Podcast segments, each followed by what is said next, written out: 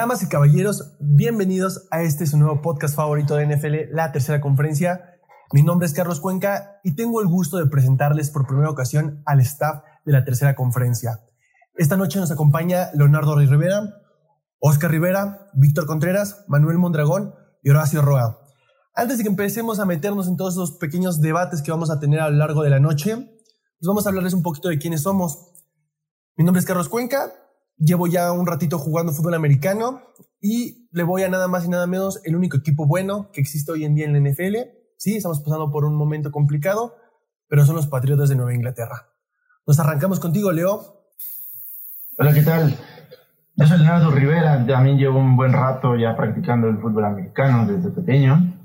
Y obviamente voy a un equipo al cual uno ama desde corazón para romper mesas a Bills Mafia. Así que sí, Perfecto. Oscar, háblanos un poquito de ti.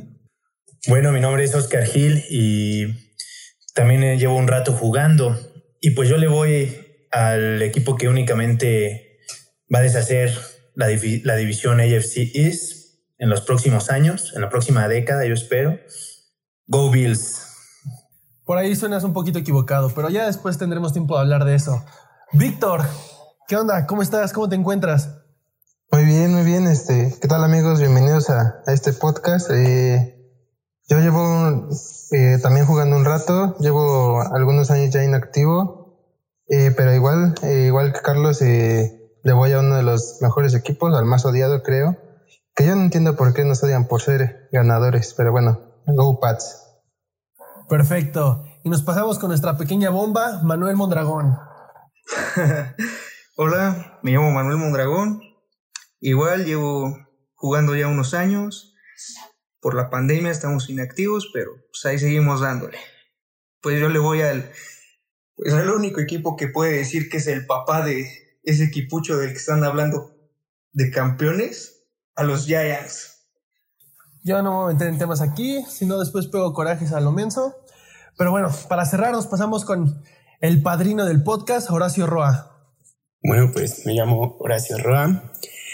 Llevo igual un rato jugando, seguimos inactivos por la pandemia, entonces decidimos hacer algo un poco diferente, hablar de lo que sabemos. Y pues le voy al mejor equipo de la NFL que atraviesa un momento un poco difícil, pero do your job. Pues bueno, ya después de esta pequeña presentación al estilo Alcohólico Anónimos, pues le vamos a dar con todo. Para los que no nos conozcan, así como hemos sido jugadores, también hemos tenido la oportunidad de ser coaches ya por un largo largo tiempo. Muchos de aquí tienen una carrera de 8, 9 años o hasta más. Por ahí hay algunas excepciones. Buscamos este espacio más que nada para ser fanáticos analistas. Nosotros no somos expertos, nosotros no somos personas que tengan el conocimiento absoluto, no, somos personas que están buscando este espacio para poder ser la voz del aficionado al cual muchas veces se le critica por su fanatismo.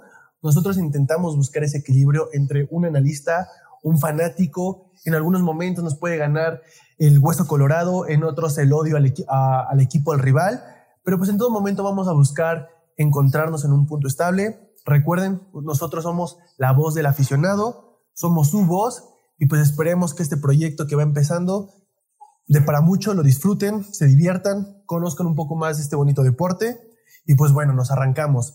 Esta ocasión venimos de gala. Vamos a empezar con uno de los temas más polémicos dentro de toda la programación que se viene.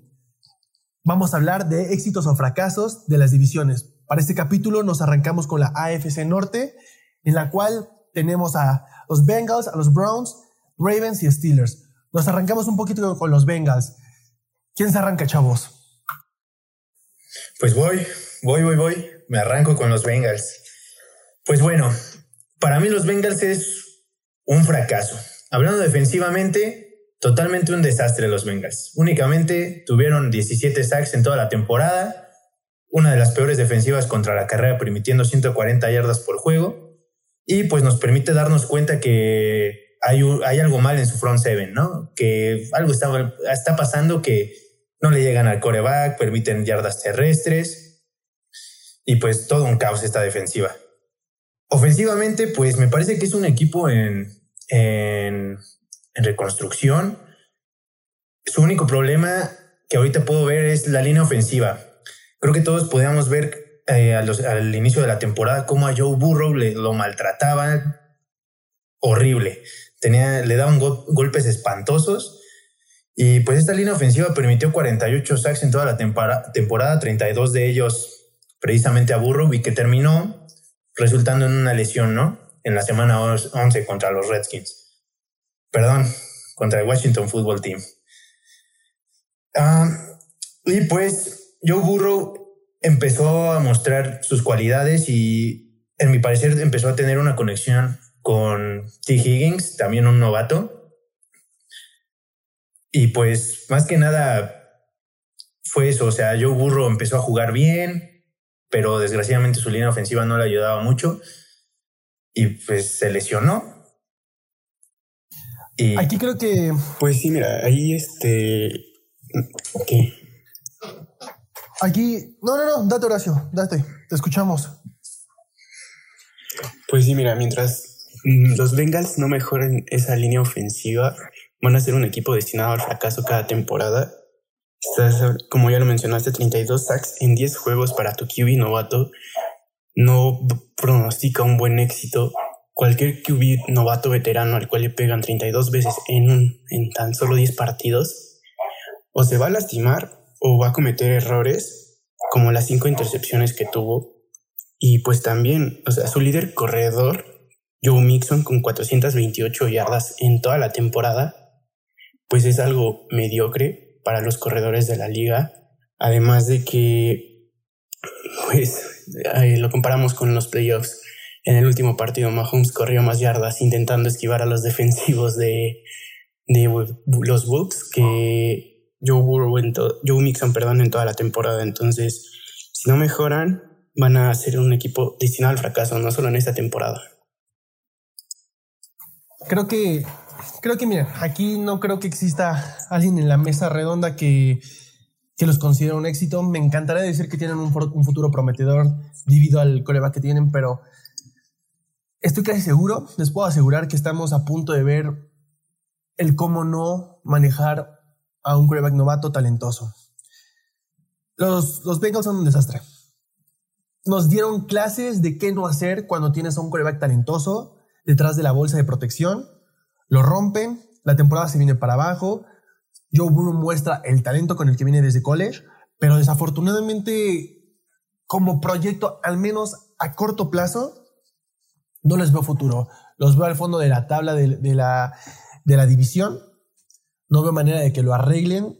Se vienen buenas elecciones draft, pero pero no les veo manera de que, de que este proyecto, al menos en un lapso de cinco años, puedan sobresalir. Para mí es un fracaso, no, no lo encuentro de otra manera. Yo cuando, cuando vi lo que pasó con Joe Burrow, cuando vi el declive de Joe Mixon, que para muchos seguramente fue la joyita que creyeron robarse en el draft del fantasy, no fue nada. Así que un fracaso, un rotundo fracaso. Claro, Cuenca, estoy totalmente de acuerdo contigo digo, la defensiva, ni hablar, obviamente es una expectativa muy clara de lo que no se tiene que hacer. La lesión de Burro a partir de la décima jornada marcó mucho en el equipo, decayó también la ofensiva terrestre por Joe Mixon, totalmente fisurada. Pero hay algo de lo que no hemos hablado y de una estrella que ha, ido decayendo a lo largo de los años. AJ Green, una carrera con buen talento, pero bien en declive. Esa carrera yo creo que posiblemente se vaya a morir. No veo ahora sí que la chispa del receptor o el conjunto de receptores para que esto vaya a resaltar. En cuestiones, por ejemplo, los receptores fueron poco eficientes en diferentes momentos. T. Higgins, el novato, creo que le faltó un poquito de chispazo, pero sí, estuvo bien para su primer año. Y los promedios ni que ni se diga, ¿verdad? Los 24 corriendo, 104 yardas por juego y la, el número 27 pasando. Horrible, frustrante más que nada porque ya la gente empezaba a tenerle cariño a Burro, lo, lo empezaron a querer y sacó la casta, la verdad. Como Coreba novato, viene de un campeonato en el colegial y absolutamente da todo en la campaña. Desgraciadamente el cuerpo no le dio, no le dio tampoco mucha experiencia. una que otra burla ahí en el campo, que porque dicen que no se la voy a barrer. Pero bueno, esperemos que, la, que todo mejore para los Bengals y efectivamente es un equipo de reconstrucción.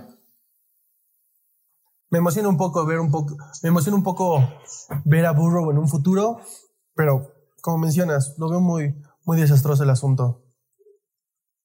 Sí, yo, yo también eh, creo que concuerdo con todos. los Bengals fueron un desastre, fueron un fracaso pues muy, muy este, expuesto en toda la temporada, ¿no? El, la lesión de Borro pues marcó pues la pauta, ¿no? De que si ya de por sí la temporada de los Bengals venía mal, pues este, todavía se vio todavía más en declive, esa defensiva estaba completamente parchada, completamente hecha un desastre, no, no, no tenían, o más bien no tenían un, un jugador defensivo que, que fuera notoria su, su presencia dentro del, del, campo y bueno, creo que pues se vio reflejado en el récord. El, el, que hayan empatado con, con Filadelfia, pues bueno, fue un, un, yo creo que fue uno de los juegos más reñidos que tuvieron, pero bueno, también Filadelfia no tuvo una temporada brillante. Igual. También ten en cuenta, perdón que te interrumpa, ten en cuenta que en esos 10 juegos con Burrow del principio, en solo tres perdieron por más de siete puntos, o sea, todos los demás los perdieron por tres o menos puntos. Sí, digo, hablando completamente de los Bengals y de su fracaso, pues creo que sí va a tardar por al menos dos, tres años en ver si es que este equipo puede llegar a, destacar primero dentro de su división y ya después dentro de la liga, ser un equipo que pueda por lo menos eh, hacer que los equipos lo estudien completamente. No, pero, pero, vamos a ser sinceros, o sea, siendo los Bengals no puedes pensar en que van a hacer algo. Sí, no, claro que no, al menos. Una división apretada, tienes enfrente a los Ravens, a los sí, Steelers. Sí, una división bastante, bastante apretada y pues digo, realmente creo que sí fueron el, uno de los fracasos más grandes de esta liga y pues a ver qué pueden hacer en tanto en agencia libre como en, en el draft y hablando de AJ Green, porque también como, como mencionaba, ¿no? Es una de las pocas estrellas que tenía el equipo. Y creo que va su carrera vaya en declive, va. Si, si es que no termina retirándose o cambiándose en un equipo en donde tal vez no, no le den otra vez ese, ese papel estelar que tenía con los Bengals, pues yo creo que sí su carrera va a terminar más pronto de lo que a lo mejor muchos pensábamos. Este, Sí, concuerdo con eso. Yo la verdad es que sí veo un capitán defensivo. Eh, Jesse Bates, la verdad es que creo que era un jugador que intentaba dar lo mejor de él en, su equipo, en su defensiva. Pero digo, no lo vamos a ver como éxito. solo, solo para decir que sí puede haber algún capitán defensivo. Jesse Bates fue el que le dio el trancasísimo a TikTok. al TikToker. Al TikToker, sí, el que lo mató. No, fue Bombel, fue Bombel el que mató a, al TikToker. Ah, bueno, pero sí, concuerdo en ese punto que Jesse Bates, pues, de lo mejor en la defensiva. Sin embargo, pues el problema real de la, de la defensiva, pues está en su front seven. Pues sí, pero estás hablando de un equipo que dejó ir a Carlos Dunlap, que si bien no tuvo una temporada muy exorbitante con los Seahawks, pues sí hizo falta en los Vegas. Era su, capitán de la ajá, Y Geno Atkins desapareció. Desapareció. Estamos de acuerdo en que los Bengals simplemente son el equipo puente para muchos otros equipos durante la temporada. Los Bengals son tienen joyitas atoradas que necesitan buscar un trade después de pasar sus cuatro años de novato. Los Bengals son un equipo que buscó solucionar todos sus problemas seleccionando a un buen QB en la primera ronda. Y es la misma historia de siempre. O sea, eso se repite, se ha repetido un millón de veces. O sea, tenemos muchísimos corebacks seleccionados en primera ronda que el equipo, la franquicia los ve como los salvadores, pero realmente se dan cuenta que no puedes enfocar todo tu juego, todo tu plan, tu estrategia a futuro en un solo jugador. Realmente necesitas hacer una estructura. Tenemos grandes ejemplos como Miami, que son equipos de inmediato, de, de proyección inmediata, pero ve, tenemos a tú atorado ahí, pero ya tendremos tiempo para hablar de eso. Y fíjate que la verdad, o sea, yo pienso que un pequeño éxito para Bengals fue a lo mejor encontrar un coreback constante. Alguien que diera lo mejor de, pues sí, lo mejor de él en, en los partidos que estuvo y T. Higgins, que en su momento, cuando estuvo Burrow, dio, pues dio lo que cualquier receptor da con un buen coreback. Y pues Tyler Boyd, que igual fue constante. Pero pues yo creo que sería nada más eso, hasta ahí de Bengals. No hay mucho para dónde mirar. Todos estamos de acuerdo en que son un rotundo fracaso. Aquí no hay duda, ¿verdad? No, Sí, no, creo que nadie va a decir lo contrario. Absoluto. Pues perfecto. Ahora sí, nos pasamos a uno de los peces gordos de, de la temporada. Los Browns. ¿Quién se arranca? ¿Quién? Bueno, déjenme, déjenme iniciar con los Browns. Los Browns son un éxito. Digo, empezando porque Kevin Stefanski fue ganador del coach del año, lo cual demuestra que llegó a hacer un cambio de filosofía en un equipo que estaba acostumbrado a perder, de un equipo que traía una mentalidad perdedora. Muchos jugadores que ya mostraban cierta opaco, por así decirlo, empezaron a brillar, empezaron a jugar bien, empezaron a mover las cadenas, la defensiva empezó a hacerse presente. Entonces, para mí es un exitazo. Lo que están haciendo desde regresar a playoffs, llegar y realmente verse involucrados en un juego donde, para bien o para mal, los oficiales, pues, no marcan la derrota, pero sí marcan una diferencia. Es algo doloroso, pero pinta para un futuro de inmediato exitoso. Evidentemente necesitamos ver qué se puede hacer el siguiente año con las armas que tienen. Necesitamos ver si Mayfield mantiene el nivel, que evidentemente fue dio un gran salto de la temporada anterior a esta. También establecieron un estilo ofensivo y un estilo defensivo. Dejaron una marca del cómo se hace. Tenemos un claro ejemplo cuando juegan contra los Titans. Aprietan duro, logran llegar hasta cierto margen de diferencia que les da un colchón. Pueden aflojar un poco en la segunda mitad, dar por ahí un poco de ventaja dentro del juego, pero manejan el juego ya a placer. Lo mismo pasa con los Steelers, lo cual también considero que fue un exitazo, el poder llegar, enfrentarse al gran rival, verse con complicaciones debido al COVID. No puede estar Stefanski en ese juego y a pesar de eso, los Browns dieron un juegazo. Los destrozaron, los pasaron por encima y pues creo que por ahí en cualquier momento dentro de la siguiente temporada o en dos años podemos verlos como líder divisional. Entonces para mí son un éxito, no, no tengo dudas aquí. De hecho yo creo que son el equipo revelación de este año. Son un equipo al que se debe de aplaudir sí o sí. Concuerdo contigo. O sea, de verdad, fue un equipo que, o sea, nos esperábamos tal vez la mayoría de nosotros eh, lo que les pasó el año pasado, ¿no?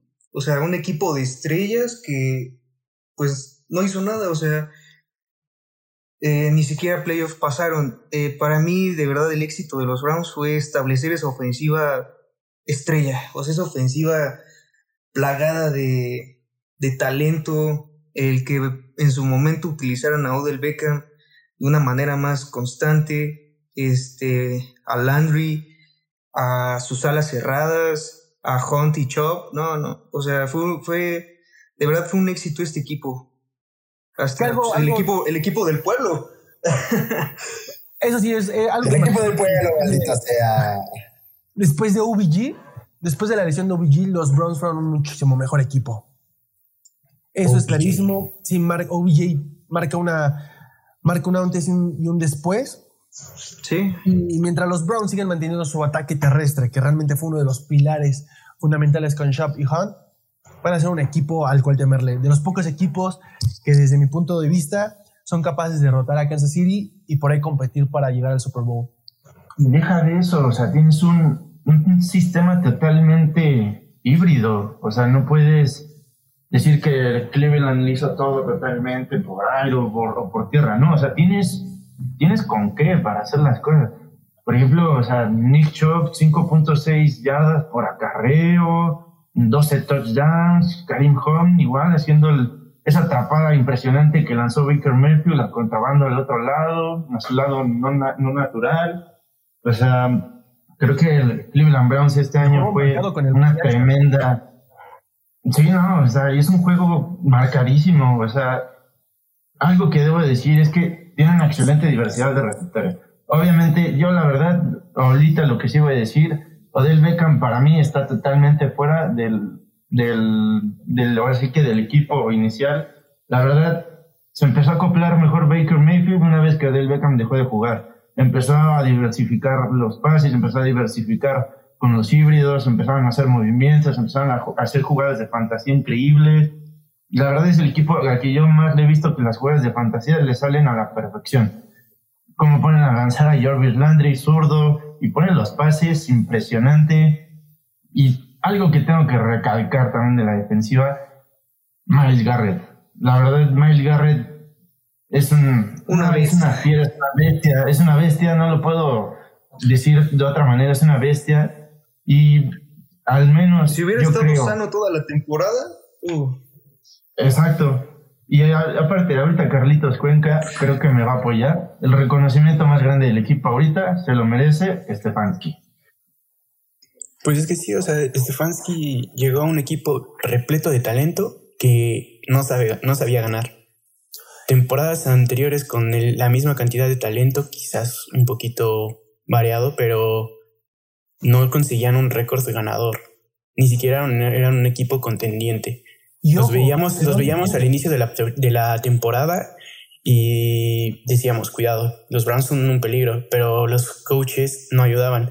También, ¿cuántos coaches tuvo Baker Mayfield en sus primeros dos años? Tuvo una baja de, de nivel impresionante el año pasado y este, si bien no fue un año impresionante, regresó al nivel que mostró el primer año, estadísticas similares, lo suficiente para que con su ataque terrestre eh, combinado de Hunt y Choff, que tuvieron casi la misma cantidad de toques, más yardas Hunt, más este, toques Hunt de hecho por las lesiones de Choff.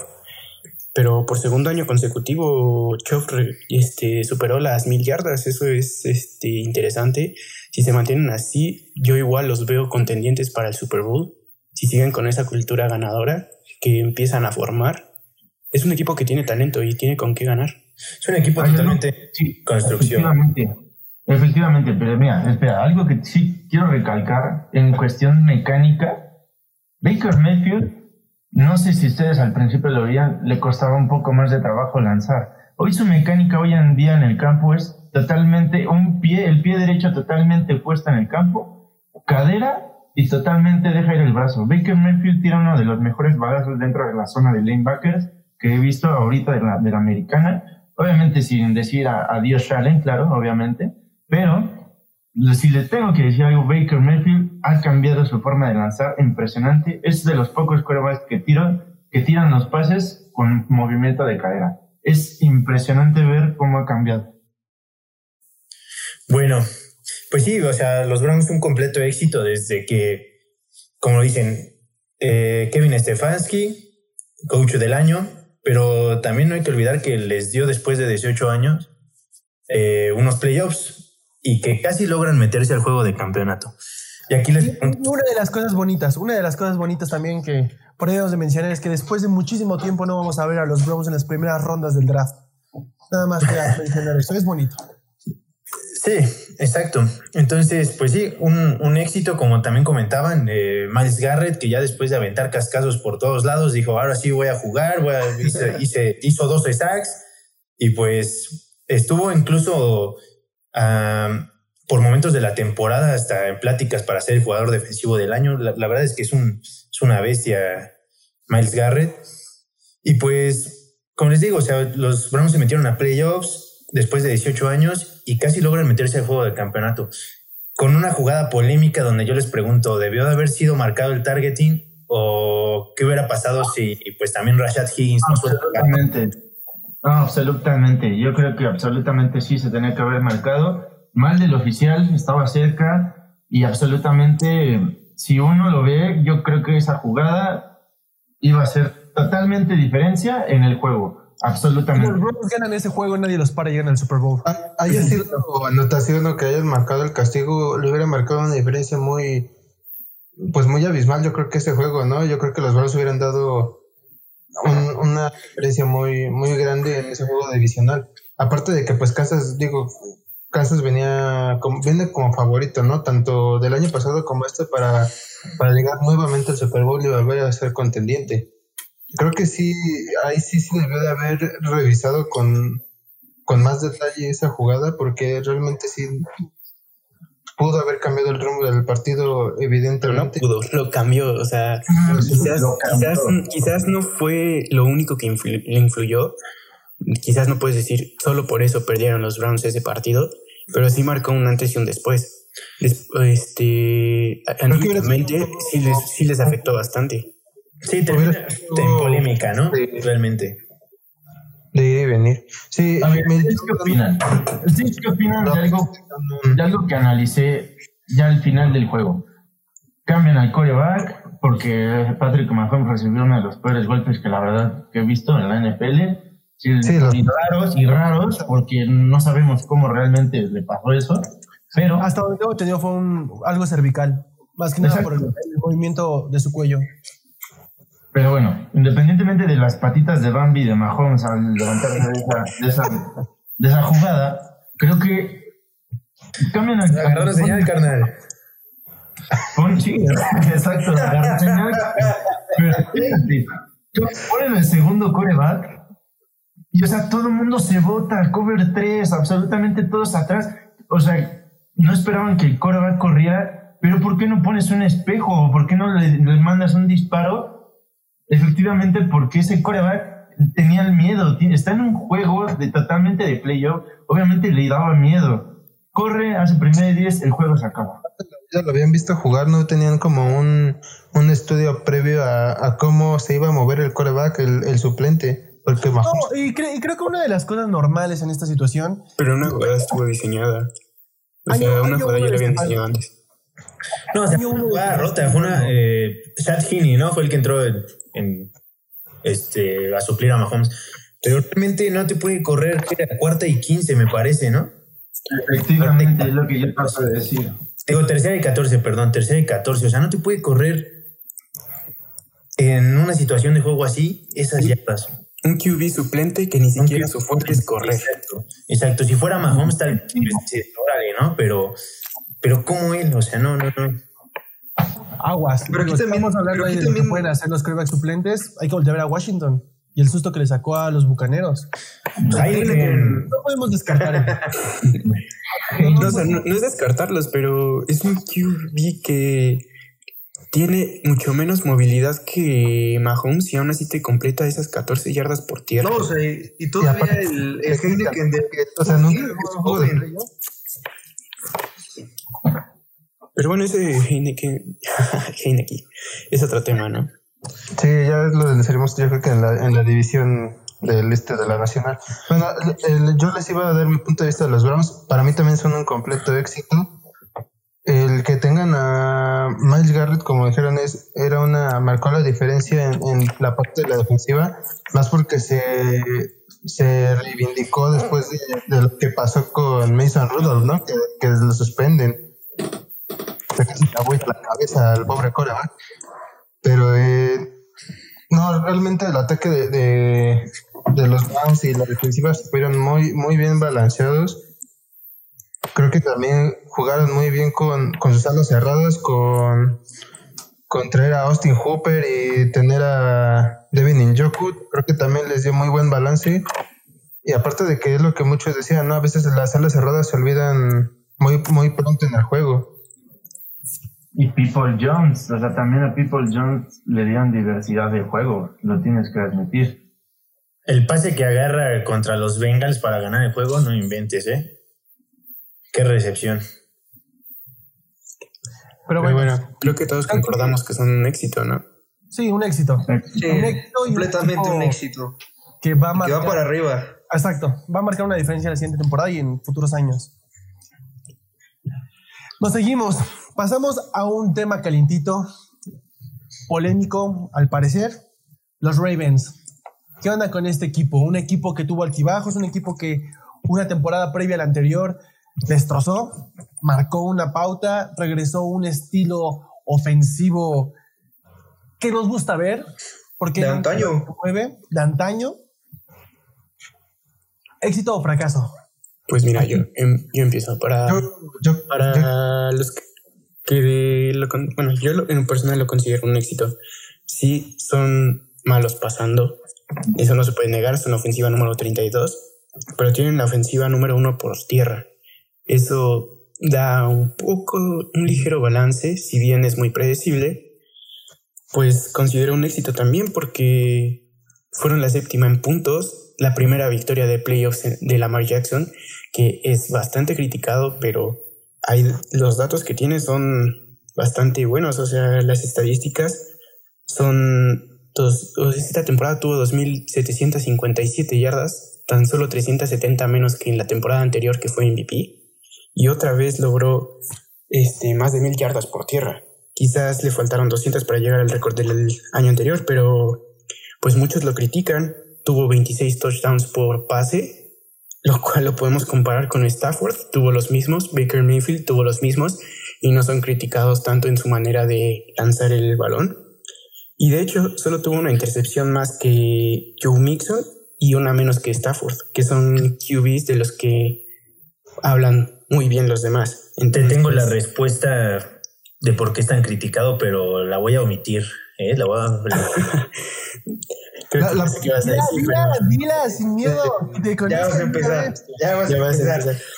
No, no, no, pero, o sea, es un éxito. O sea, consiguieron su primera victoria en playoffs Lleva, Lamar Jackson lleva tres años consecutivos, sus primeros tres años en la NFL, mismos que ha llegado en playoffs.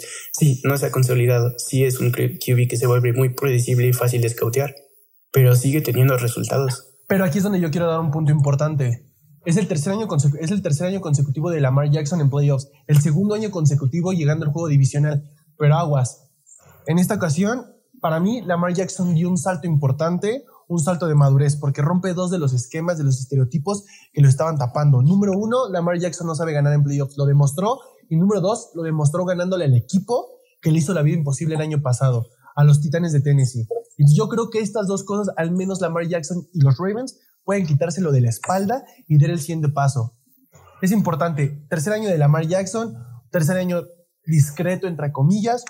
Evidentemente los equipos van a ajustar, para mí, a mi gusto, uno de los mejores quarterbacks de la liga. Lo pongo así en la mesa. Uno de los mejores quarterbacks de la liga.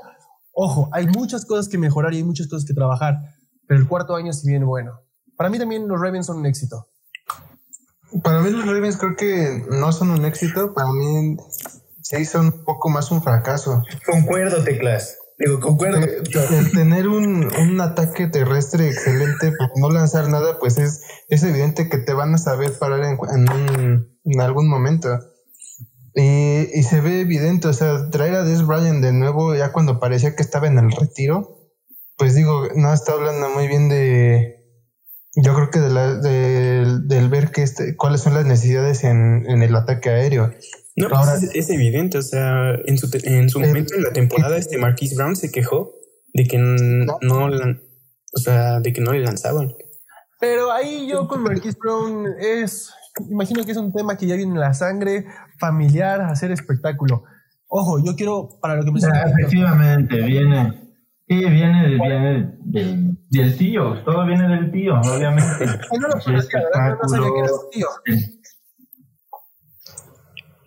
Pero aún así, es su primo, ¿no? Es su primo, no su tío. La carga de Marquis Brown se le está llevando completamente porque a él es el único receptor que, que en teoría es como el, este, el, número uno. O sea, no hay otro receptor que pueda, digamos, el, tener el papel de receptor dos. O sea, Will Smith también no, no produjo mucho. Este, o sea, yo, pues yo estoy de acuerdo contigo. nos produjo mejor. Porque, ah. pues, o sea, prácticamente es el receptor uno y, y no hay más. O sea, Will Smith es está bien chiquito y le lanzan solo para ganar cinco yardas y así. Y este, el, pues, siempre... el que dijo Carlos de, quitarse el, digamos, la espina de, perder con Tennessee el año pasado y, y, ganarles en playoff en un juego divisional, para mí no marcó una diferencia grande. Y lo, lo volvemos a mostrar, o sea, ¿cómo fue el juego contra los Bills? O sea, realmente fue dominante por parte de, de Buffalo. Bueno, fue un juego defensivo. No, no, no, no fue dominante. Este, no fue dominante. Fue un juego defensivo que a final de cuentas termina este, definiéndose por una jugada defensiva de los Bills. Fue un juego totalmente defensivo. Aparte, me parece que hasta ese momento, hasta esa jugada eh, defensiva, que, me, que si no recuerdas la intercepción en zona roja. De Tyrone Johnson, papá. La Tyrone Johnson, papá. 46 pases para touchdown en zona roja. Sin intercepción. Efectivamente rompió lo rompió. Tienes Entonces- toda la razón. Ojo, el que Lamar Jackson no sepa lanzar, yo creo que es un peso muy cañón que le estamos colocando a Lamar Jackson. Es un quarterback que por sistema van a aprovechar las piernas, que en situaciones donde debería de, de colocar pases precisos, en ocasiones no lo hace, en ocasiones sí, es algo que se tiene que trabajar. Pero para llegar con esa marca de 46 pases de touchdown en zona roja, antes de esa jugada, que marca diferencia y que evidentemente por lapso se nota que Lamar Jackson quería evitarla, pues Sí, creo, que, creo que estamos... Pues si me ibas a decir algo, si me ibas a decirte algo, Cuenca, la verdad, desde el año pasado, la verdad, que todos vimos Ravens candidato al Super Bowl. La mayoría lo veía de esa forma, la, la mayoría. Y de repente juega los playoffs contra Tennessee y se ve totalmente lo contrario. Y venía jugando Ravens un sistema con las alas cerradas, con una carrera sólida, de repente corría Lamar Jackson, y te sacaba 45 yardas o te sacaba un, un touchdown, y de repente otra vez volvías a agarrar las alas cerradas, y de repente aparecía Willie Sneed, aparecía un- uno que otro, Andrews, y de repente hacían todo. Y este año se vio un juego totalmente diferente al que venía jugando Ravens desde el año pasado. Ahora, lo que yo, la siguiente cosa que yo iba a hablar era la defensiva siempre ha sido uno de los fuertes de Baltimore en cualquier año que ustedes me digan. Y el que trajeran a jugadores Calais como Campbell. Alex Campbell y Yannick Ngakwe. Ah, Ah, exactamente. no lo puedo Este, creo que sí, fueron, fueron antes en, en el front seven del- de, de los Ravens. Que digo, Y aparte- ju- perdieron juegos que prácticamente estaban como favoritos y que tenían el potencial de ganarlos, ¿no? Como fue el, el juego contra los Patriots. No, deja En, tú. en un juego bastante pues digamos, los mejor en el clima para ellos porque son de un sistema terrestre en donde pues evidentemente con la lluvia no puedes lanzar mucho el balón. Bueno, es un, es, un, es un fracaso los Ravens. La verdad es que para mí, pues sí, los considero un fracaso. Y como, Como lo tuyo son temas de raza. Como lo menciona. problemas racistas. pues aunque, aunque Lamar corrió para poco más de mil yardas otra vez y este, eh, pues fueron el peor equipo lanzando el balón. Eh, no alcanzaron ni las tres mil yardas por aire. Se quedaron Pero ¿qué tal el división que se va a echar? se quedaron sin título de división y, y pues logró ganar su primer, este, logró obtener su primera victoria en playoffs, pero aún así parece que Lamar no puede con el partido grande. Y la verdad es que yo no pienso que a futuro sea el coreback que estos Ravens necesitan. Y como lo mencionaba eh, Víctor, defensivamente se mantuvieron como una de las mejores defensivas en contra de la carrera, fortaleciendo ese front seven con Calais Campbell, con Yannick Ngakwe, y todavía en el draft seleccionaron a Patrick Quinn, un novato que la verdad, eh, para ser su primer año tuvo bastante actividad, tuvo muchísimas tacleadas. Y, y pues fue un front seven bastante sólido y que en el perímetro no olvidemos que tienen a Marcus Peters y para eh, lo que eh, de mi punto de vista es uno de los mejores cornerbacks, que es Marlon Humphrey. Concuerdo contigo. Su defensiva, bueno, para mí, para mí el éxito está en su defensiva, porque, o sea, Ravens cuántos años lleva manteniendo una defensiva así de contundente. De los mejores de la liga. O sea, de las, sí, o sea, contundente. Aunque no terminaron, este, ¿cómo se llama? Tal vez en el top 5, pero fueron una defensiva top 7, ¿no? Y este, y la verdad es que sí, sí, sí es algo de reconocer ese por el trabajo del head coach, o sea, mantener una defensiva así. Pero sí, o sea, un fracaso su ofensiva al no poder, simplemente al no poder lanzar el balón. O sea, porque es algo primordial ahora en todos los equipos tener un juego balanceado. Es que ese es el problema. Sí, el- o sea, el se vuelve una ofensiva tan no, el balón, no tienes nada balanceado ahí. O sea, ¿qué puedes esperar del, del equipo que contrario si, si no puedes lanzar? Si, su, si tu esquema aéreo no tiene, no tiene una variedad amplia. Exacto, no te lo permite. No tienes diversi- diversificación de jugadores en, ese, en esa cuestión. Yo creo que los Ravens deberían de enfocarse un poco mm, ¿qué van a hacer en cuestión aérea? Hollywood Brown, perdónenme, yo como, como receptor se les puedo decir, Hollywood Brown es, es, por su tamaño debe de ser un receptor interno a como dé lugar, no debe de ser un white. ¿Por qué?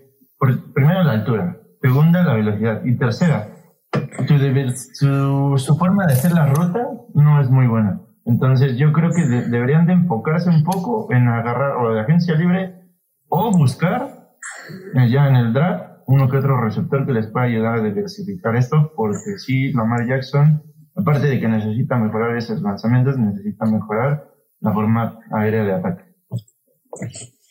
Pues sí, tienes a un QB que no es bueno, tan bueno lanzando y no le das armas para hacerlo, que puedes esperar que haga lo que sabe, romper jugadas y correr.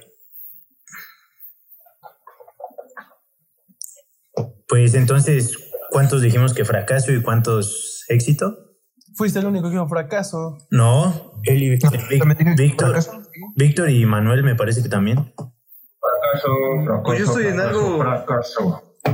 La verdad es Pues que sí, fracaso, sí. sí es como un dilema, ¿no? Porque sí es como éxito que pasó Leo, sí es un éxito que le han ganado a los Titans que, que fueron su verdugo en, en tres juegos y lo peor es que fueron en su casa y la verdad es que quitarse esa, esa espina de, de que ese rival se los, les había ganado, pues sí, sí les da ese mérito, pero lo, repito, o sea, jugar tres juegos, dos juegos divisionales consecutivos y no poder avanzar, cuando la mayoría de los aficionados los tenemos como favoritos para llegar a la final de la conferencia, para mí sí es un fracaso. Es que siento que le estamos cargando mucho la mano. O sea, realmente consideramos fácil poder dar ese siguiente paso. El juego contra Bills fue un juego defensivo, fue un juego que se complicó muchísimo, pero realmente se, la, la, la diferencia fue una jugada. El partido estaba para cualquiera de los dos equipos, fue un partido cerrado, fue un partido que a mi gusto me hubiera gustado verlo en como la final de conferencia, hubiera tenido unos tintes uh, diferentes, pero bueno, no todo se puede, ¿verdad? Queda abierto para las personas que nos escuchan. Por aquí tenemos polémica, pero bueno, nos tenemos que pasar con el siguiente tema. Los Steelers. Llegamos al equipo odiado por muchos. Los mugrosos. Los mugrosos, ya hasta me llegó el olor. No, no, no. A ver, o fracaso. ¿Quién quiere empezar con esto? medio feo. definitivamente es Creo que un vamos a tener el hate hasta arriba, ¿eh? Vamos a tener el hate en el primer capítulo, debido a que nos escuchan la mayoría de los acereros, ¿eh? Pero bueno, No pasa nada. Pero es, Bueno, los yo la Steelers son verdad- un rotundo fracaso. O sea, un equipo que empieza 11-0, se desmorona y termina con marca de 1-4. Y aparte pierde en, en playoffs contra su rival divisional haciendo un, Papelón. No, un papelón. No, o sea, es un equipo que se desmoronó. Des- no supo ganar. Hicieron el ridículo. No son solamente un fracaso, son el ridículo. Lo que hicieron es horrible. O sea, inicias invicto con una marca de 11-0. Después sí las tres derrotas consecutivas. Y ojo, uno de, esos, de, esos de esas derrotas contra uno de los equipos, entre comillas, más débiles de la liga. Contra uno de tus rivales divisionales también. Y el declive del equipo, desde Big Ben hasta nuestro TikToker, fue notorio. La defensiva desapareció.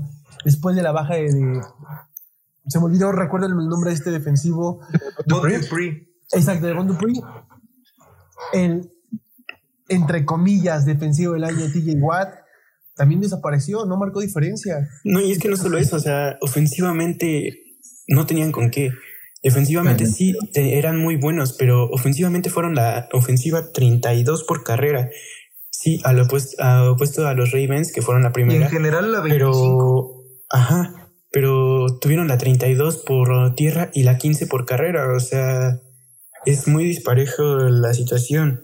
Ya dijeras que son un equipo que lanza mucho, está en el top 10, top 5 de, de equipos que lanzan. No, ni siquiera eso. Tienen al a la peor este, ofensiva por carrera y una ofensiva mediocre por, por ahí. ¿Qué puedes esperar? Una ofensiva buena, con, mermada con lesiones, pues obviamente no van a tener buenos resultados. Y concuerdo contigo, o sea, para mí. Bueno, si rotundo decir fracaso. algo, A ver, va, vas, vas. Adelante. ya habla, Manu, habla, Manu. Ya me callaste, ya me Ah, callaste. Manu. habla. No queremos escuchar tu opinión. Eh, nada, no es eso. Pues para mí, o sea, el peor fracaso, concuerdo contigo, Echi, o sea, fue la ofensiva. Tal vez mantuvieron su defensiva a flote hasta que las lesiones los mermaron un poco, pero, o sea, la ofensiva, no poder mover el balón, o sea, no poder establecer el juego terrestre, o sea, creo que tuvieron un juego de más de 100 yardas nada más. Y pues, o sea, eso habla muy, muy mal de un equipo porque, o sea, imagínate, no puedes establecer el juego terrestre. El aéreo lanzas y se lleva una intercepción o dos Big Ben. Pues no, o sea, no, no, no. Y luego la controversia de vestidor también. Para mí fue un fracaso este equipo. Sí, para mí también creo que fue un fracaso. Estoy neutral. Yo estoy Yo neutral, no sé si decir si es un éxito o un fracaso. La verdad es que, miren, si me dejan decirles algo, empezaron excelente. Excelente, Ben Roethlisberger sacando jugadas de corto yardaje. La verdad, sí, algo le tengo que reconocer que edad siga sacando la bola muy rápido. Saca la bola muy rápido, la verdad, tenía dos, un segundo o dos segundos a lo mucho para sacar la bola y era lo suficiente. Los receptores estaban en las primeras 11 jornadas dándolo todo y después se vienen en declive. Pero ahora viene otra cosa. Yo quiero hablar y le tengo que reconocer, a pesar de que me caiga mal su forma de hacer, pero su labor como novato de Chase Claypool lo hizo como lo tenía que hacer. Un jugador físico alto y que totalmente se fue encima de cualquier corner y safety que se le venía encima. Especialista en rutas largas porque de verdad hizo trizas a, a muchos cornerbacks. Y ahora, vamos a hablar un poco de la situación ya de, de playoff. Para mí en playoff, totalmente deficiente, sí, claro. Pero también le tenemos que dar el mérito al viejo. El viejo también supo agarrar la bola, supo hacer lo que tenía que hacer. Malo. Ahora, una, una cosa que también siento que fue malo para la afición de los Steelers que Pouncy se retirara, que se quedara con Ben platicando hasta las 2 de la mañana en el campo. Creo que tenía mucho de qué hablar, creo que tiene un equipo de ese calibre y terminar igual que el mismo récord de los Bills y empezar a, a decaerse, creo que sí tuvo mucho que hablar, pero yo la verdad no estoy ni en éxito ni fracaso. Eh, bueno, para mí la verdad es que yo no puedo decir que son un fracaso cuando hasta la semana semana 12 llevabas un récord de 11-0. No puedo decir que son un fracaso. Si bien a los aficionados ya sentían que tenían el, el séptimo anillo y todo, para, yo no puedo decir que son un fracaso. Eh, ofensivamente, está claro que el Big Ben no es el problema. El problema es, como lo mencionaba Horacio, corrieron, fueron el peor equipo corriendo el balón. Aquí el problema entonces es la línea ofensiva o que necesitan un corredor de élite. La línea ofensiva de los Steelers en protección de pase permitió la menor cantidad de sacks en la temporada, permitieron únicamente 14. Pero igual pues les hace falta este, establecer el juego, el juego terrestre. Sí, pero también ten en cuenta que esas capturas que permitieron fue por lo rápido que se deshacía Big del balón. Cuando tienes un QB que se deshace tan rápido del balón, es muy difícil capturarlo tantas veces. Sí, entonces estamos de acuerdo que el Big Ben no es el problema. Simplemente en el juego de playoffs contra los Browns, que si bien le interceptaron cuatro veces y si bien este, bueno, fueron cinco intercambios de, de balón totales, intentaron venir de atrás y en ese juego el Big Ben lanzó para 501 yardas. Sí, sí, sí. Eh, y por realmente la defensiva, la verdad es que yo pienso que le robaron a TJ Watt el defensivo del año. Un temporadón. No, se lo Este- robaron. No lo teniendo un temporadón y, y pues también, o sea, con 15 sacks no va a ser el defensivo del año, aparte de todo lo que impone en el campo, yo creo que sí. Eh, como lo comentaban, también las lesiones pues mermaron un poco ahí a, a la defensiva de los Steelers, pero que aún así con los suplentes pudieron pues más o menos, o sea, no se vieron tan mal. Eh, se lesionó Bob Dupree y contra los Browns me parece que se lesionó Devin Bush, que también estaba haciendo buen trabajo. Pero esos frontales que tenían en la línea defensiva, Bob Dupree, Cameron Hayward, Stephon Tweed, eh, TJ Watt, lograban Unos monstruos, sí. Sí, no, no, no, lograban poner una presión en los lograban poner una presión en los corebacks rivales brutal, brutal, brutal. Y Pues pues, hay que reconocer que eran una defensiva de terror, pero O sea, eso sí es cuando éxito. O sea, su es- éxito otra vez, ajá, pero es otra vez el punto, o sea, mientras no tengas un balance, de nada te va a servir. Lesiones que merman la defensiva van a terminar echando a perder. Por eso considero que es un es un rotundo fracaso, o sea, empiezas 11-4, sí, ibas muy bien y no puedes apagarte De esa manera, ¿no? Ajá, de esa manera, no es, es, es, es injusto hasta, hasta para los fans que no me agrada en el equipo de los Steelers, pero no puedes tener esa mentalidad de bofearte al final de la temporada de esa forma, o sea, Es cuando, de hecho, es cuando más importa. Deben de cerrar mejor. O sea, si hubieran empezado, un equipo. si hubieran empezado 4-0 y terminaban 12-4, sería un éxito, pero Por eso les- 11 11-0. por eso les preguntaba a No, ustedes qué creen que sea el que sea el, el problema, la línea ofensiva de los Steelers o que necesitan un corredor de élite para balancear esa ofensiva. Quizás un corredor Para de mí, un élite. corredor de élite. Quizás no ni siquiera un corredor de élite, un corredor medio ¿Constante? te- ajá, un corredor medio constante que te pueda ganar esas yardas, que te dé ese balance en el cual puedas eh, preocupar, hacer que las defensivas contrarias se preocupen también por la carrera y puedas, te abra paso para que tu ofensiva por pase mejore. Y aparte tampoco nos olvidemos de algo. Al Big Ben fueron al que más balón le soltaron sus receptores. Sí. Yo aquí quiero, yo quiero mencionar algo. la verdad es que sí. La última vez que vemos ganar a los Steelers es en la semana 16 contra los Colts. 28 Vienen de atrás. en un juego que vienen de atrás. Llegan a, vamos a, a regresar un poco el calendario. Llegan a la semana 12, juego divisional. Ganan contra los Ravens 12-14. Digo, 19-14. Después de ahí viene el Washington Football Team. Pierden en un juego sorpresivo donde no creíamos que podían perder el invicto ahí.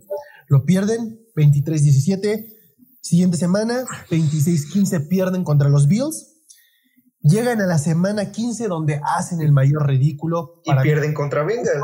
que es donde pierden contra Vengas, donde marcan el declive. Tres semanas donde marcan un declive clarísimo. Uno, perdiendo contra un equipo que era contendiente al, al Super Bowl, que eran los Bills, que también venía la alza. Pierden contra el Washington Football Team, que al final nos dejó ver que sí tienen una defensiva que puede competir contra los equipos grandes. Y bueno, pierden contra un, eh, contra un rival divisional que sabemos que los juegos divisionales suelen suceder estas cosas. O sea, tampoco es una sorpresa esos juegos divisionales por algo son diferentes, son una temporada diferente a un juego de temporada regular. Llega la semana 16 contra los Colts, vienen de atrás, ganan, se enfrentan, cierran la temporada contra los Browns en donde aflojan, meten a los subtitulares, realmente regalan el partido, pero ojo, tampoco lo pierden de una, de una manera muy marcada, 24-22. Llegan el juego, llegan a playoffs, se vuelven a enfrentar en Wilcox contra los Browns y pierden solamente cuatro equipos, cuatro equipos en la temporada lograron vencerlos. Dos equipos que entraron, no mentira, tres equipos que clasificaron a playoffs. Entonces, sí, para mí hacen el ridículo, pero ojo, el trabajo que venían haciendo no era malo realmente. El proyecto pasa a ser un fracaso cuando no logras cons- consolidar lo que estabas haciendo previamente el hype que estabas levantando, la confianza que en algún momento dejaron ver. En algún momento se vieron como ese equipo imparable. Para mí, bueno, les hago la pregunta, ¿qué momento es donde marca el antes y el después, donde los Steelers se vienen para abajo? Para mí fue con el juego contra, contra Washington.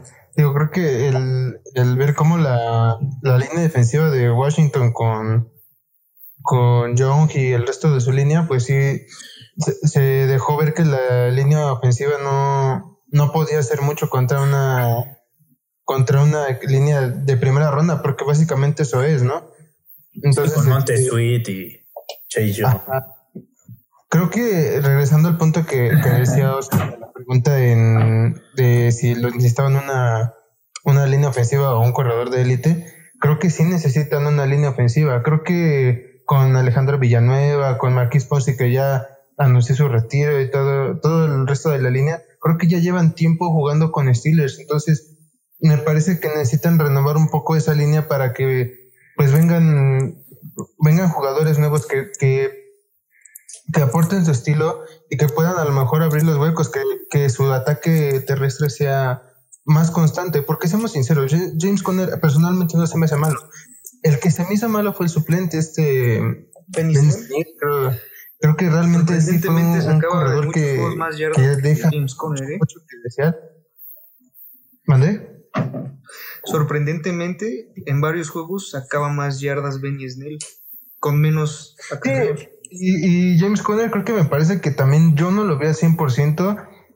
Si bien en la temporada en donde lució más, que fue cuando Livion Bell se puso en su modo de diva, pues realmente creo que los estilos necesitan regresar a James Conner a ese momento, ¿no? Regresar a ese nivel para que, pues digo, su ataque terrestre sea como lo fue en ese año, ¿no? Sea un, un ataque terrestre por lo menos balanceado, porque este año el, el que tu ataque terrestre no te produzca nada, pues también te hace depender de tus receptores. Y como decían, eh, si a Big Ben le están tirando los pases de las manos, pues no puedes hacer mucho después de eso. Para mí hay dos juegos que marcan el punto en donde los Steelers realmente dejaron ver qué clase de equipo eran. Y no nos podemos ir muy lejos. Semana 7 y semana 9. Semana 7 contra los Titans. Un juego que, que ganan, que realmente no, no empatan por un error de los Titans, y llegamos a la semana 9 contra los Cowboys. En un partido que realmente estaba puesto en la mesa para que los Steelers se lo llevaran. En ese momento. Juego, de los Titans que déjame decirte, perdieron los Titans, ¿eh? Porque Goskowski falló ese gol de campo. Exacto. O sea, y si nos ponemos a, a comparar la calidad de juego que muestran ambos, fue muy pobre. No eran los Steelers que nos tenían acostumbrados a ver previamente. Y ya estamos hablando de la semana 7, de la semana 7 y de la, de la semana 9. Los juegos que vienen después simplemente son juegos que siguen tapando el iceberg de lo que realmente eran los Steelers. Entonces, no hay que dejarnos guiar por el número de victorias que logran conseguir. El proyecto de los Steelers era buscar el anillo. El equipo estaba armado para eso. Le trajeron armas a Big Ben para poder competir. Y si tu equipo realmente no cumple la función Pero armas, que terminaron en el fracaso. Sí, no, no podemos decir lo mismo de, de Claypool. Claypool marca una diferencia. Sí, en algún momento por ahí llegué a escuchar que había personas que lo consideraban para novato del año, que estaba compitiendo para novato del año. No creo que sea una locura. En algún momento pudo estar dentro de la conversación. Fue un jugador que sí marcó una diferencia, pero aguas. El resto, el resto no marca diferencia. El resto de realmente no, no, es, no son jugadores de impacto inmediato. A partir de ahí los Steelers empiezan a venir en declive. A pesar de que empiezan a obtener victorias contra los Bengals, contra los Jaguars, contra Ravens dos veces, son victorias que están simplemente parchando. Entonces, para mí, el proyecto Steelers es un fracaso porque el objetivo no se cumplió, porque realmente ni siquiera pasaron la primera prueba en el divisional, donde en el, en el juego de comodín. ¿También no creen que en temas de coaching le vendría bien una cara nueva? ¿Que dejaran fuera a Mike Tomlin? Yo creo que no. Creo que no. Yo creo que estoy totalmente de acuerdo. una cara nueva, pero en cuestión del ataque, ¿no? Y creo que ya está el nuevo coordinador ofensivo. Pero sí, sí, yo creo que sí necesitaban ese cambio. Tal vez no de head coach, pero al menos de coordinador ofensivo sí lo necesitaban. Es como también salió la controversia de que Tomlin era su, su head coach y o si ya lo tenían que cambiar y no manches, sacan el récord de Tomlin y nunca ha tenido una temporada perdedora, así que jamás ese no es el problema. anterior. Ese no es el problema. Sí, la anterior simplemente es el simple reflejo de un buen head coach que con dos corebacks este, suplentes sacó la temporada. Y con nuestro cabecita bollada y con, el otro. Y al Sí, pato. no, no es un tema de, de- no es un tema de coacheo, realmente de estrategia de coacheo.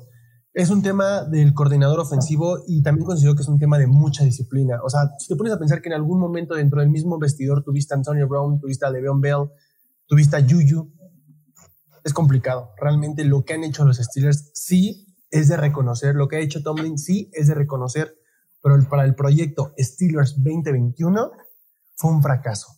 Fue un fracaso por la manera en la que el equipo se, se desmoronó. A pesar de las victorias, estaba desmoronando. Era evidente que estaban muriendo, estaban desangrando y en el camino cada victoria los desangraba más, cada victoria los evidenciaba más.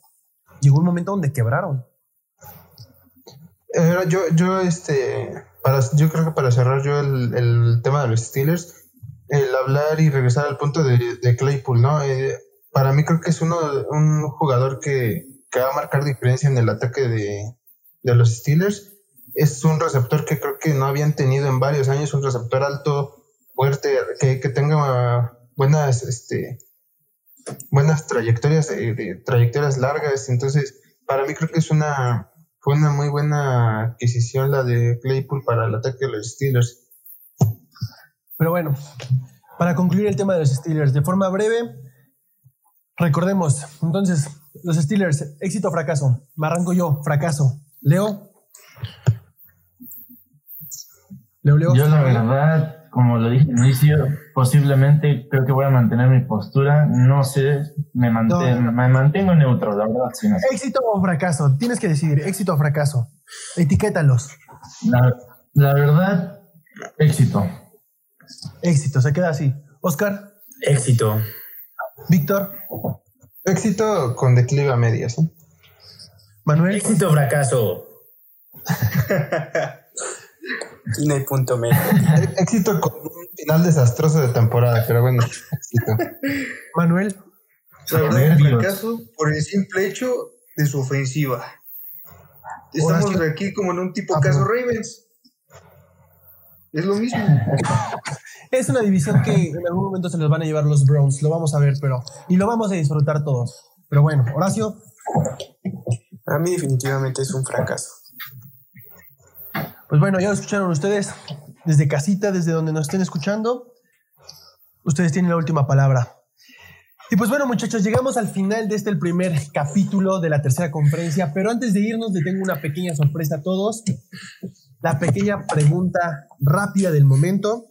El tema del momento es Dak Prescott y su nuevo contrato. Para los que no lo saben, Dak Prescott acaba de firmar un contrato de cuatro años y me parece, si no estoy mal, tiene 160 millones que incluyen 120 millones garantizados. Hasta donde tengo entendido es el segundo contrato más grande detrás de Patrick Mahomes. Por 5 Ah, millones al año. Correcto. Es ¿Cuánto? correcto. La diferencia es de 5 millones al año. Para mí es, un- es uno de los 5 millones. mayores. Pero bueno, ¿Es uno de los que Víctor? Uno de los, los últimos robos de los últimos años. ¿eh? ¿El resto qué dice? ¿Qué, qué, qué Pero? ¿cuál es la pregunta? ¿Dak, Pres- Dak Prescott vale ese contrato? Para mí sí es el jugador de los vaqueros. La verdad es que lo, desgraciadamente esta temporada se lesiona. Pues contra el mejor equipo. Horrible, Dolió. horrible con los con los que parecía que solo querían tronar a todos los corebacks de la división. La estrategia. Era la estrategia. Pues ni así le salió. Ni así le salió porque le dieron chance a Alex Smith. Pero este, yo digo que sí es el, el coreback que Dallas necesita, que iniciando la temporada, pues realmente él no era el problema, la defensiva era el problema. No, Empezó en un la neta, si me vas a decir algo, bestial. todo el mundo ama a Dak Prescott. Todo el mundo ama a Dak Prescott, lo ama el manager, lo ama todo el, el- el sistema del staff, lo aman los propios jugadores. Todo. Menos la fanaticada. La Lo que fanaticada. aporta el equipo va allá del juego. la fanaticada le tira a matar. O sea, la fanaticada no sé qué espera, no sé qué quieren ver detrás de los controles. O sea, cuando tienes un coreback que después de ausentarse en, la- en el primer cuarto de temporada y para que en el segundo cuarto de temporada siga siendo líder en yardas, no sé qué más quieren. O sea, la Exacto. fanaticada de Dak está siendo sumamente injusta con Dak.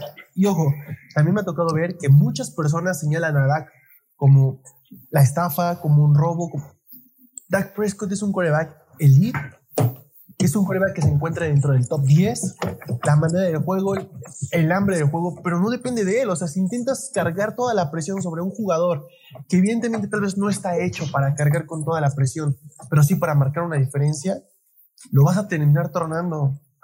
Necesita apoyo. Cuando tienes un equipo armado con tantos playmakers y los logras explotar de la manera en la que Dak estaba explotándolos, pues evidentemente está siendo un coreback que marca diferencia. Pero ojo, se va Dak, el equipo se viene para abajo y las estrellas empiezan a desaparecer. Elliot es el que... Sí. El ejemplo más claro fue Mari Cooper, ¿eh? El Exacto. ejemplo más claro para mí fue Mari Cooper, que desapareció. Yo no vi el, el especialista de rutas medianas y largas que había visto al inicio de la temporada. Efectivamente, el único y el que si me dejas admitirlo como tal, sacó la casa en Michael receptores, Michael Gallup, efectivamente. Sí, no es- tengo nada más que decir. que Michael Gallup es este es un buen receptor y la verdad es que es el que estuvo sacando todo, o sea, sacando los algunos partidos como contra los Giants cuando entró Andy Dalton y y pues hace una recepción estupenda Michael Gallup ahí en la en la banda. Pero entonces... Pues ¿nos mira, vale yo creo-? Yo creo que sí los vale, aunque por la inflación que están dando con los contratos a los corebacks ahora, pero le complica el éxito a Dallas. Con un coste tan alto en tu coreback, va a ser difícil rodearlo con más Talento. este, talento. Ahí el problema también es bastante en la defensiva, de la cual se esperaba mucho y fue una total decepción. Y sí, puede que Dak Prescott tenga marca perdedora contra equipos con porcentaje arriba de 500, pero no es solo su culpa. Cuando tú anotas eh, 32 puntos por partido, pero le anotas más a tu defensiva, es complicado. Y eso solo diciendo un número por decir. Eh, pero sí, yo creo que sí los vale, pero no van. Dallas va a seguir sin tener éxito. Sí, yo concuerdo con eso. Creo que eh, Dallas ya tiene coreback, su coreback del futuro ya lo habían afirmado, pero personalmente creo que no merecía ese contrato de tantos millones. O sea, lo- los puede valer, pero hasta que no me cierre la boca, creo que no, no cambiará la opinión de- del contrato que le dieron por, por tanto dinero. Pues bueno, creo que ahora sí queda claro el tema. Algunos a favor, algunos en contra, pero al parecer la mayoría considera que Dak Prescott es un coreback que vale el contrato. Pero bueno, amigos, amigas, amigues, llegamos al final de este, el primer capítulo de la tercera conferencia. Nos pueden encontrar en Twitter como arroba la 3 conferencia. También recuerden que estamos en Facebook como la tercera conferencia. Únanse al grupo. Semana a semana estaremos subiendo preguntas que serán temas a debatir dentro del, dentro del podcast, ¿ok? Me da gusto tenerlos aquí. Bienvenidos. Esperemos que, que el proyecto dé para mucho. Esperemos que nos estemos escuchando el día domingo. No, el día jueves que se estrene este capítulo y el día domingo nos estemos escuchando de nuevo. Mi nombre es Carlos Cuenca. Pueden encontrarme en Twitter como arroba guion bajo Carlos Cuenca. Leo, ¿cómo te encontramos en Twitter? Como arroba Lenny Rivera 3. Oscar. A mí me encuentran como arroba Oscar Gil Rivera 1. Víctor. Eh, como arroba Víctor Cont Reyes. Manuel. Ahí me encuentran como V Manuel MC77. Que se confundan con el tuyo. Pues que lo escuchen, que le regresen. A mí me pueden encontrar como arroba roa h-abreu. En Twitter constantemente estamos teniendo opiniones, polémica, estamos reaccionando a las situaciones que están sucediendo en el ahora. Pueden seguirnos, regalar un follow, igual al perfil de la tercera conferencia, únanse al grupo de Facebook y nos estamos escuchando. De igual forma, vamos a dejar los twitters y todas las redes sociales en la descripción del capítulo. Y pues bueno, gracias por estar aquí a todos. Gracias a la mesa de la PFC, la conferencia del PIC. Hasta la próxima.